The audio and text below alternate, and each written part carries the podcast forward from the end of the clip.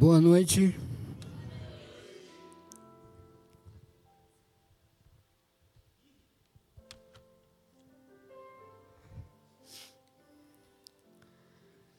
Glória a Deus.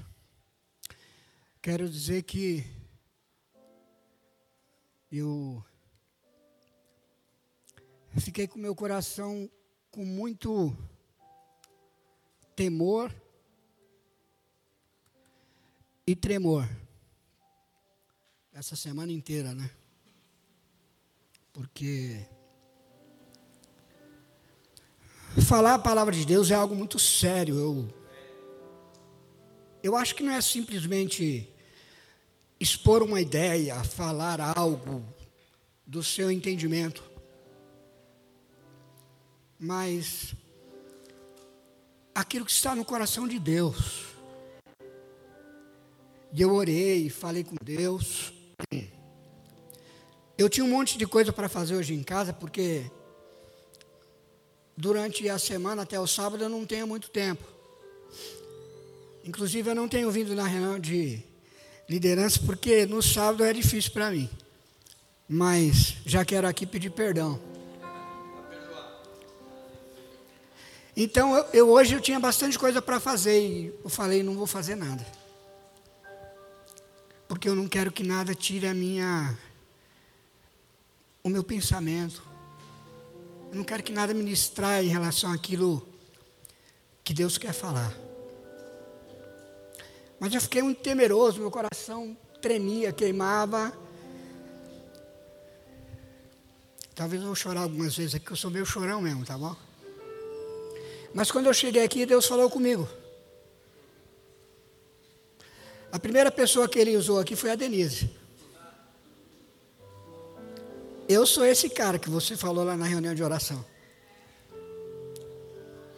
Que eu estava preocupado e a revelação que Deus deu para ela foi algo assim absurdo. Mano.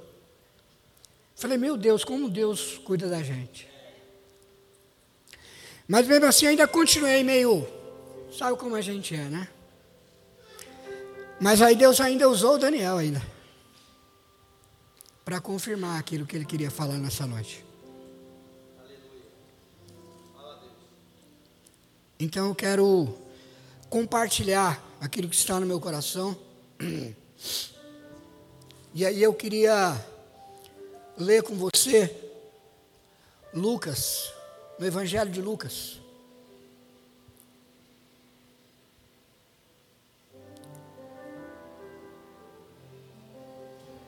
Capítulo 14, do versículo 25 ao 33. Eu vou usar aí a versão NVI, tá? Deixa só me localizar aqui que eu vou ler aqui mesmo, tá bom? Mas já está ali, né? Então vamos lá. Diz assim: uma, uma grande multidão ia acompanhando Jesus. E este, voltando-se para ela, disse: Se alguém vem a mim e ama a seu pai, sua mãe, sua mulher, seus filhos, seus irmãos e irmãs, e até mais do que a mim, não pode ser meu discípulo. E aquele que não carrega a sua cruz e não me segue, não pode ser meu discípulo. Pode você, se quiser construir uma torre, primeiro não se assenta e calcula o preço para ver se tem dinheiro suficiente para completá-la.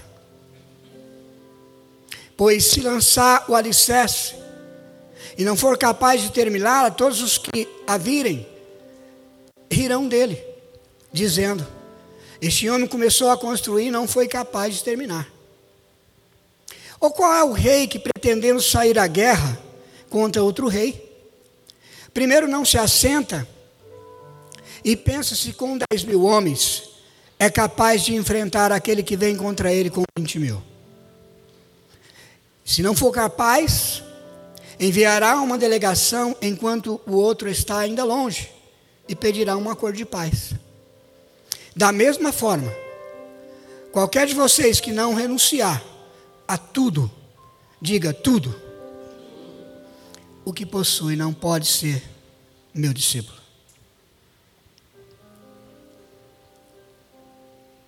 Eu não vou orar porque já foi orado, né? É, eu gostaria de falar nessa noite sobre o tema que é uma pergunta. Seguidores ou discípulos? Esse é o tema que eu gostaria de falar nessa noite.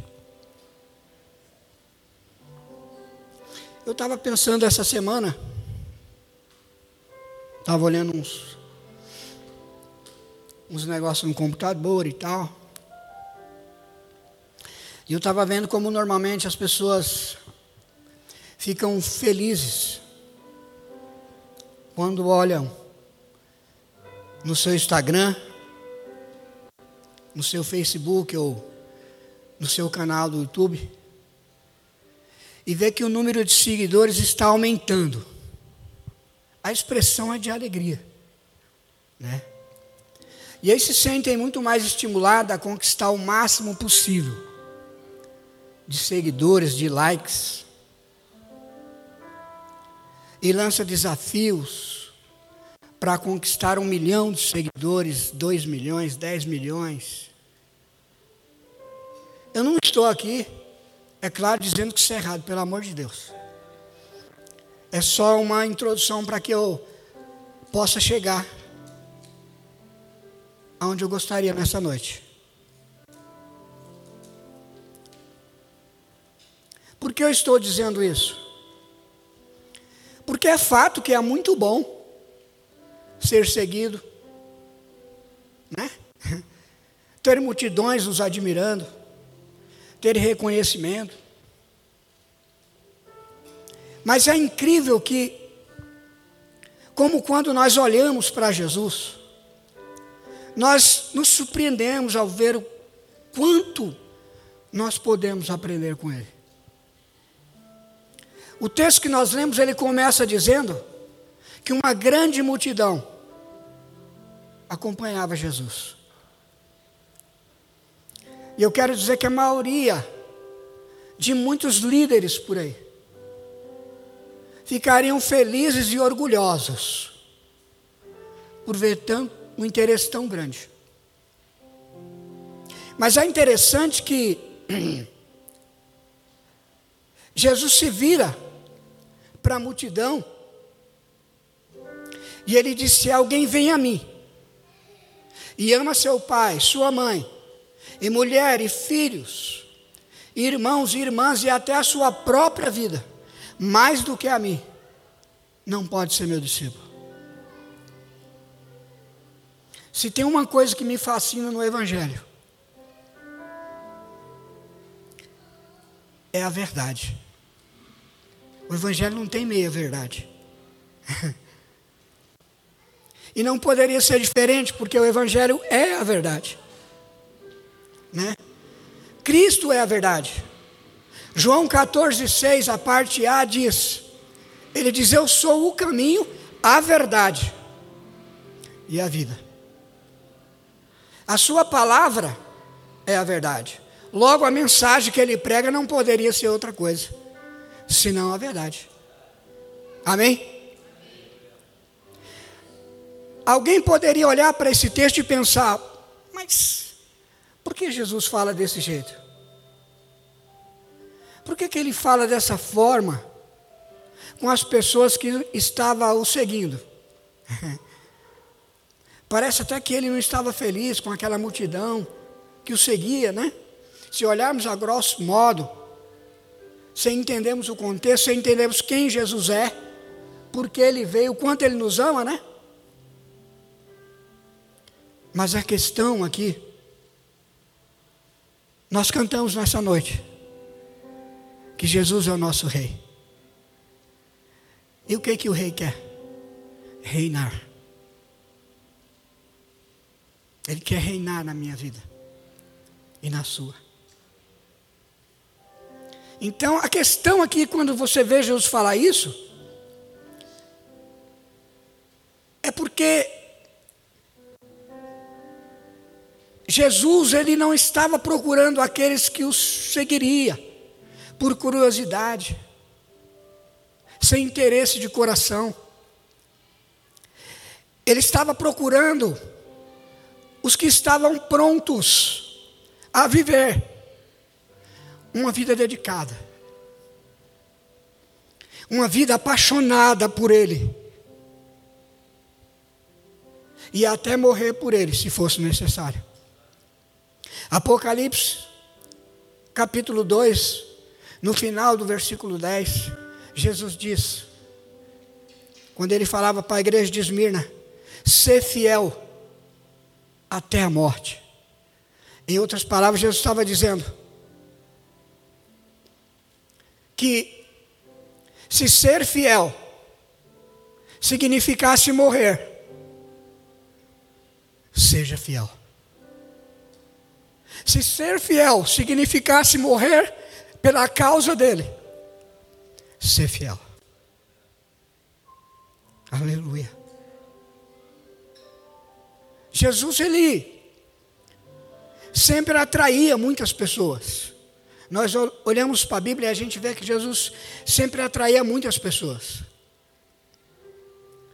Mas é, é interessante que, quando a multidão começava a seguir Jesus, parece, isso é uma palavra minha, tá? Parece que ele começava a dar uma peneirada. Não sei nem se eu posso usar a expressão, mas. Por quê?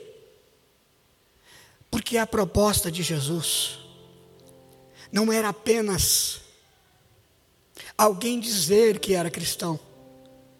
A proposta de Jesus não era apenas alguém segui-lo, mas a proposta de Jesus era proporcionar uma vida com Ele e uma vida de qualidade. E só tem uma forma de termos uma vida de qualidade como cristãos. Quando Ele, o Senhor, governa a nossa vida. Se nós contamos que Ele é o Rei, e se eu entendo que Ele é o Rei, o desejo do meu coração é que Ele governe. É que se há algum trono no meu coração, Ele se assente nele.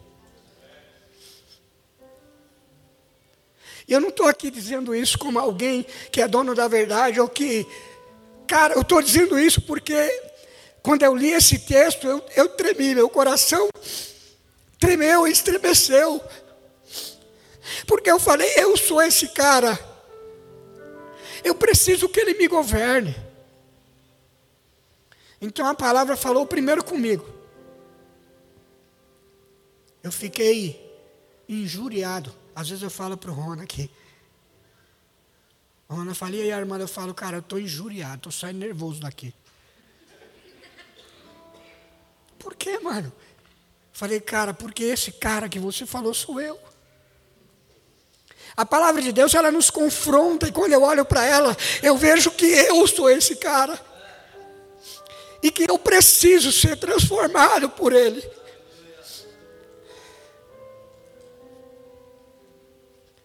E aí, cara, eu olhei para esse texto e falei: Eu sou esse cara, velho. Jesus, antes de tudo, disse que aos que o seguiam, que para serem discípulos verdadeiros, eles deveriam lhe mostrar amor supremo. E sabe qual é a parte mais difícil que eu penso aqui? é quando ele diz que ele usa essa expressão e a sua própria vida. Cara, não é fácil abrir mão da nossa própria vida. É difícil. O que Jesus estava dizendo aqui é o seguinte: não se trata apenas de amar menos as famílias e mais a Deus. Ou seja, mas aborrecer a si mesmo, aborrecer a sua própria vida. Ou seja, em vez de vivermos uma vida egoísta, devemos viver uma vida cristocêntrica. Em vez de perguntarmos como cada ação vai nos afetar, nós devemos perguntar. Devemos ter cuidado de avaliar como afetará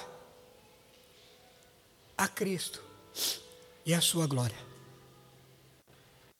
As considerações de conforto e segurança pessoal devem estar subordinadas à grande tarefa de glorificar a Cristo e fazê-lo conhecido.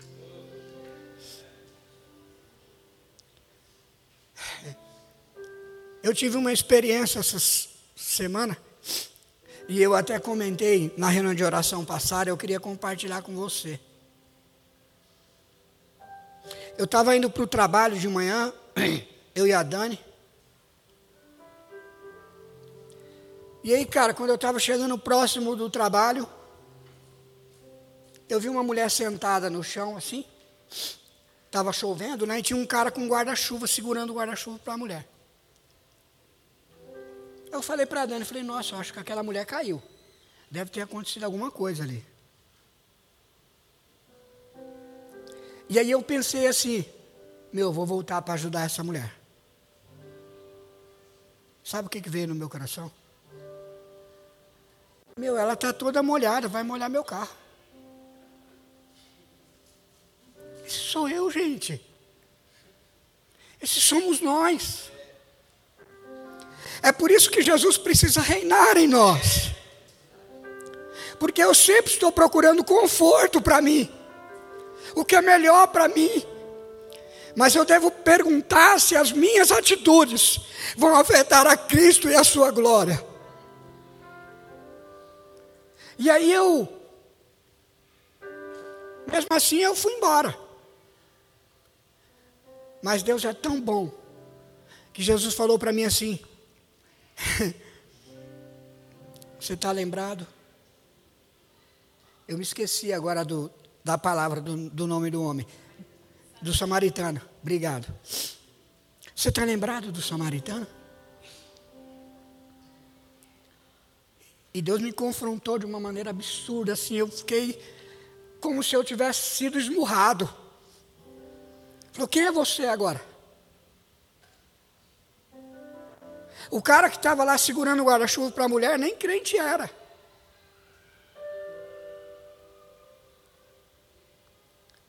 E aí, eu fiquei incomodado, meu coração ficou queimando, Ju. E aí eu deixei a Dani lá e, e Deus me incomodou. E eu voltei para ajudar a mulher. E aí eu cheguei lá, eu falei para ela, tudo bem, está precisando de ajuda? Ela falou, tô, ela tinha quebrado o pé. Ela não conseguia nem ficar em pé, o pé dela estava mole assim. Falei, vem cá, vou te ajudar. Peguei na mão dela, aquele homem que estava com o guarda-chuva, pegou, ajudou a pôr ela dentro do carro. E eu levei ela até o hospital. Chegou lá, eu peguei uma cadeira de roda, deixei ela lá, ela tinha pedido para mim passar no trabalho dela para avisar, eu passei com ela. Aí uma amiga dela foi para acompanhar ela lá no, no médico. Enfim, aí eu deixei ela lá. Mas aí, quando eu deixei ela lá e eu vim embora, eu fiquei todo feliz. Tipo, cara, eu fiz a minha parte, uau! Deus falou para mim: olha, isso não te torna melhor. O que você acabou de fazer não te torna melhor de quem você é. Mas todas as vezes que eu falar com você e você der ouvido à minha voz, Cristo estará sendo formado em você. Cara, eu saí dali, parece que eu tinha levado uma surra. Falei, meu Deus. Esses somos nós. E Deus quer transformar isso em nós. Deus quer falar conosco. Ainda bem, eu, eu me senti esbofeteado, mas eu, ao mesmo tempo eu fiquei alegre, porque eu falei, que bom que Deus falou comigo. Porque eu poderia ter passado batido.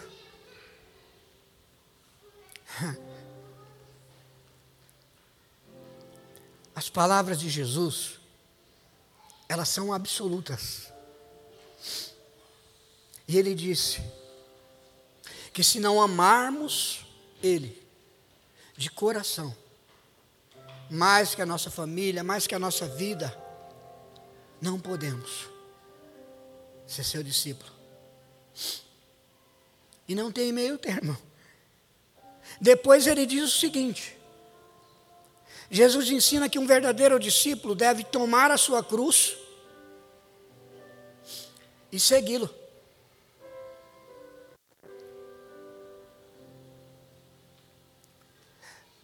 E aquele que não carrega a sua cruz e não me segue, não pode ser meu discípulo.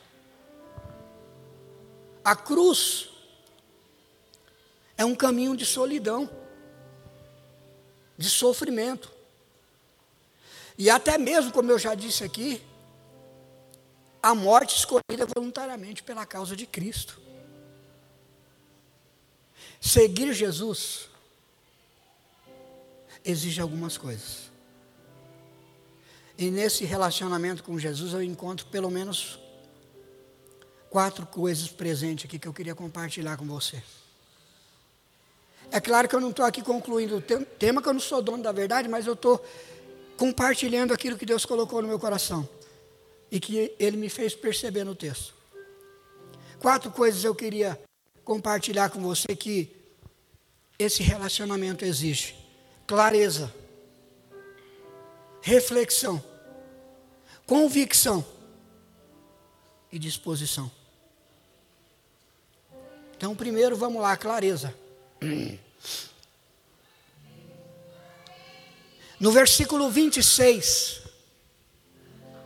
Jesus deixa claro o que ele esperava daqueles que queriam segui-lo. E ele diz: se alguém quiser. Isso significa que é condicional. É se quiser. Isso significa que o indivíduo que precisa ah, ah, ah, tomar, que o indivíduo precisa tomar uma decisão. E ninguém é obrigado a seguir Jesus. Ele diz é se quiser.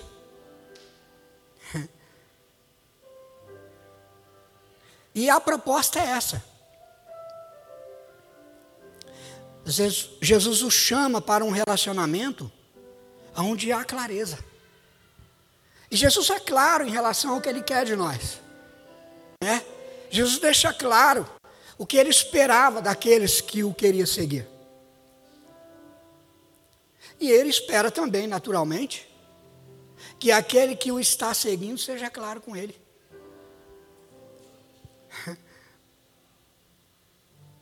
E o que Jesus espera nesse relacionamento? Tudo. O versículo 26 deixa isso claro. O mínimo que Jesus espera nesse relacionamento com Ele é tudo. Precisa me amar mais que tudo. Ele disse: mais que a família, mais que a própria vida.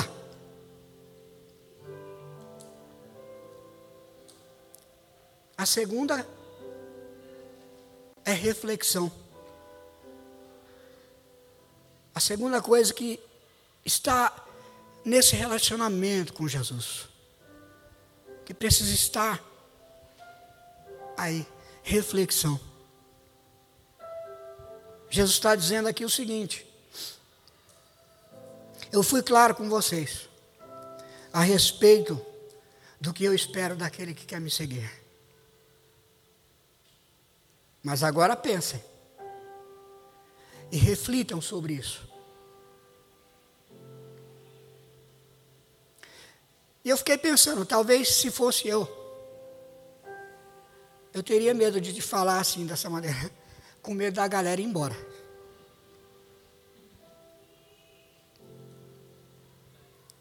Mas, lá em João capítulo 6, depois de uma palavra que o povo achou dura, muitos dos que seguiam Jesus começaram a ir embora. E Jesus se vira para os doze e diz: Vocês também querem ir? E aí Pedro diz: Para quem iremos nós? Só tu tens as palavras de vida eterna. Pedro não disse para onde, ele disse para quem. Ele estava dizendo: as tuas palavras podem ser duras, mestre, mas elas produzem vida eterna. Eu fico, eu escolho ficar. Aleluia.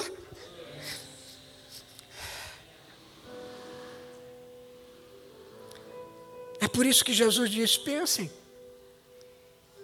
reflita, porque eu tenho, o que eu tenho a oferecer para vocês é coisa grande.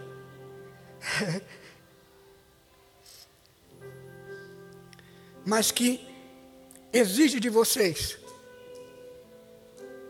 convicção daquilo que vocês realmente querem. Aí Jesus faz duas perguntas. A primeira ela vai do versículo 28 ao versículo 30. Ele diz: Qual de vocês? Se quiser construir uma torre, primeiro não se assenta e calcula o preço, para ver se tem dinheiro suficiente para comprá-la, para completá-la, perdão.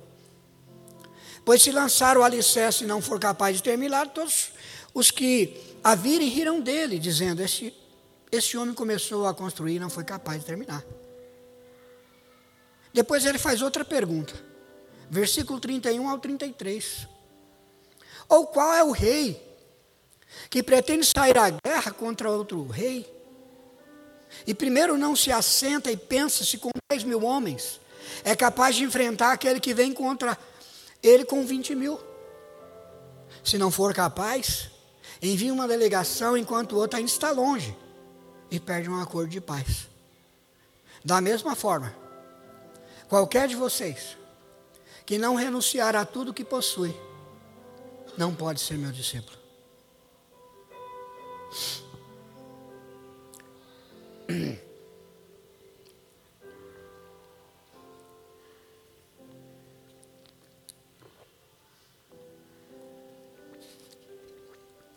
Jesus ele compara o caminho do discipulado há dois grandes negócios, há dois grandes empreendimentos: a construção de uma torre e a marcha de guerra. E aí Jesus deixa claro que antes de tomar qualquer decisão, em primeiro lugar, devemos fazer os cálculos. Talvez fosse eu diria, nem calcula muito não, que você pode desistir. Não faz muita conta, não. Tá bom, vai. Mas não é isso que Jesus quer. Ele quer que eu esteja ciente do que ele realmente me propôs. Porque ele quer que eu venha com tudo. Entregue tudo. O que Jesus está dizendo aqui é que o discipulado não é uma aventura é que o discipulado, discipulado não é um compromisso assumido simplesmente por emoção. Sabe quando você se emociona e toma uma decisão, e aí quando você vai ver, você fala, ih, o que, que eu fiz? Quando a emoção passa. Seguir Jesus exige reflexão. Esse relacionamento que ele nos convida exige reflexão. E Jesus hoje está nos lembrando de quem somos nós, quem é Ele, o que Ele fez por nós, para que eu possa refletir sobre isso. e cai com tudo para dentro. Seguir Jesus obriga o candidato ao discipulado a calcular as responsabilidades do compromisso que ele está assumindo. E o cálculo é muito simples. Não precisa muita coisa, não. Não precisa nem pegar a calculadora. Seguir Jesus é uma questão de tudo ou nada. Jesus disse: Ninguém pode se tornar meu discípulo se não abre mão de tudo que possui. Versículo 33. Em outras palavras, ou eu dou tudo por Jesus, ou eu não dou nada. E eu quero dizer uma coisa para você. Na verdade, Ele já deu tudo por nós. E Jesus não está nos pedindo nada que Ele já não fez primeiro. Ah, mas tudo, Jesus, Ele já fez tudo por você. Eu diria que tudo e mais um pouco ainda. Ele não está nos pedindo nada que Ele não fez primeiro.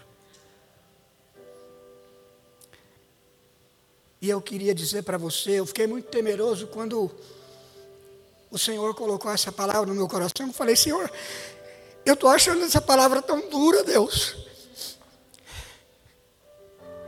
Eu não quero parecer que eu estou querendo maltratar o teu povo. Me encha com o teu amor, para que acima de tudo o teu povo sinta que é o Senhor amando, que o que o Senhor está dizendo é porque o Senhor ama, é porque tem muito amor do Senhor para o teu povo, e que há muita graça sendo derramada.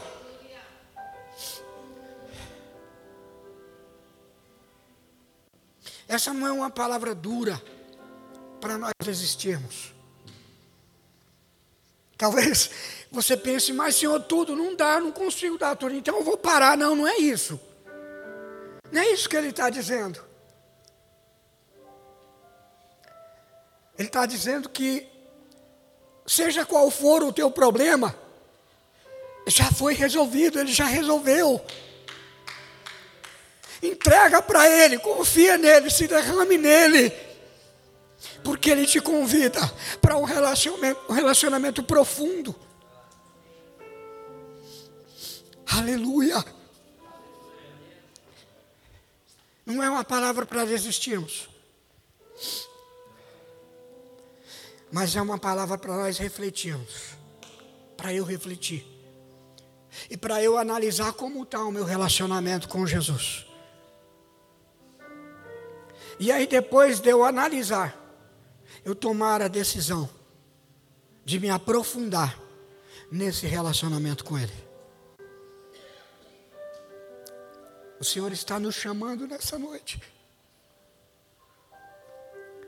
Jesus está voltando, cara.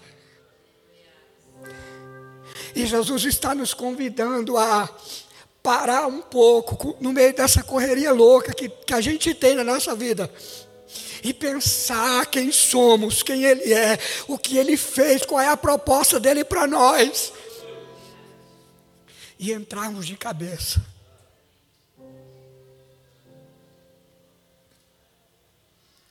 Terceiro,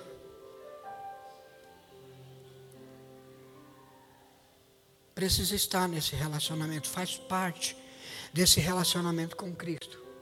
Convicção. Do versículo 28 ao 33, Jesus está dizendo que, da mesma forma que depois de eu fazer o cálculo, eu tenho a convicção se devo ou não construir, e se devo ou não sair para a guerra. Porque convicção a gente adquire quando a gente para para pensar, quando eu calculo, Aí ela falou, pá, é por aqui mesmo que eu tenho que ir. Né? Não era esse caminho que eu tinha que seguir, não, é por aqui. Então Jesus está dizendo que da mesma forma que quando eu calculo, eu tenho a convicção se eu devo construir ou não, se eu devo ir para a guerra ou não. da mesma forma, eu devo calcular, analisar e decidir com convicção se realmente eu quero me tornar um discípulo de Cristo. E aí, para terminar, em último lugar, precisa fazer parte desse relacionamento. Disposição.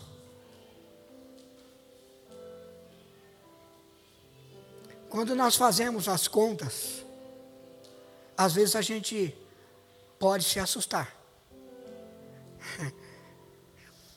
Você já parou para calcular alguma coisa, aí você faz as contas e você fala, não, pelo amor de Deus, rapaz, eu não imaginei que era tudo isso. Já se pegou numa situação assim? Né? Eu vou construir alguma coisa, aí eu fiz os cálculos, falei, meu Deus do céu. E ainda mais se for nos dias de hoje, que tudo está aumentando todo dia. A gente pode se assustar quando a gente faz as contas. Por quê? Porque muitas vezes nós descobrimos que muitas vezes é preciso desconstruir muita coisa. Desconstruir ideias que acreditamos ser certas. Desconstruir projetos que não estão no coração de Deus. Desconstruir planos que são meus e não são de Deus. Ou seja, se esvaziar dos meus conceitos e começar do zero, do jeito de Deus. Eu sinto Deus nos falando isso nessa noite. Se precisar, começa do zero. Aleluia. Isso é muito difícil, irmãos. Porque para isso é preciso ser ensinável. Né? E para ser ensinável é preciso que haja disposição. E essa é uma das várias características que foram faladas aí no treinamento de liderança, é uma coisa que ficou no meu coração. A gente falou sobre isso muito. De ser ensinável, e ser ensinável tem que ter disposição, cara. Se você está cheio de você mesmo, você não aceita o que estão te ensinando. É preciso realmente se esvaziar, estar disposto a querer aprender e se dispor a viver isso. Sim ou não?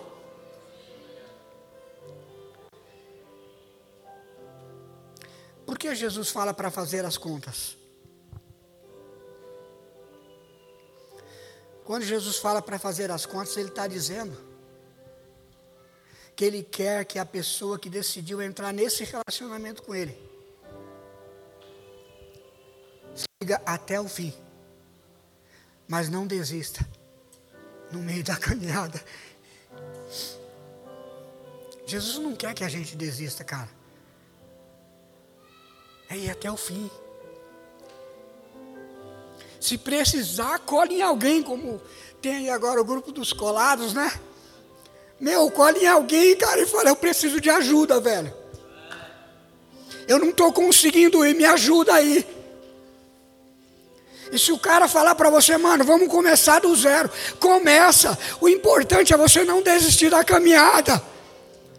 Porque Jesus está esperando lá no final, quando ele voltar, ele poder te abraçar e dizer: Meu filho, que bom que você chegou aqui até o fim. Aleluia. É preciso disposição. E eu quero terminar aqui.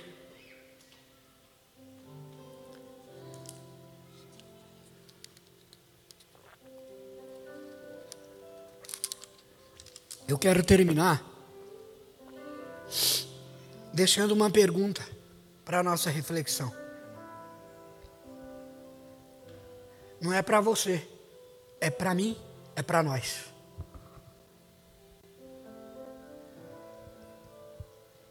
E a pergunta é o tema que eu falei no início: seguidores ou discípulos?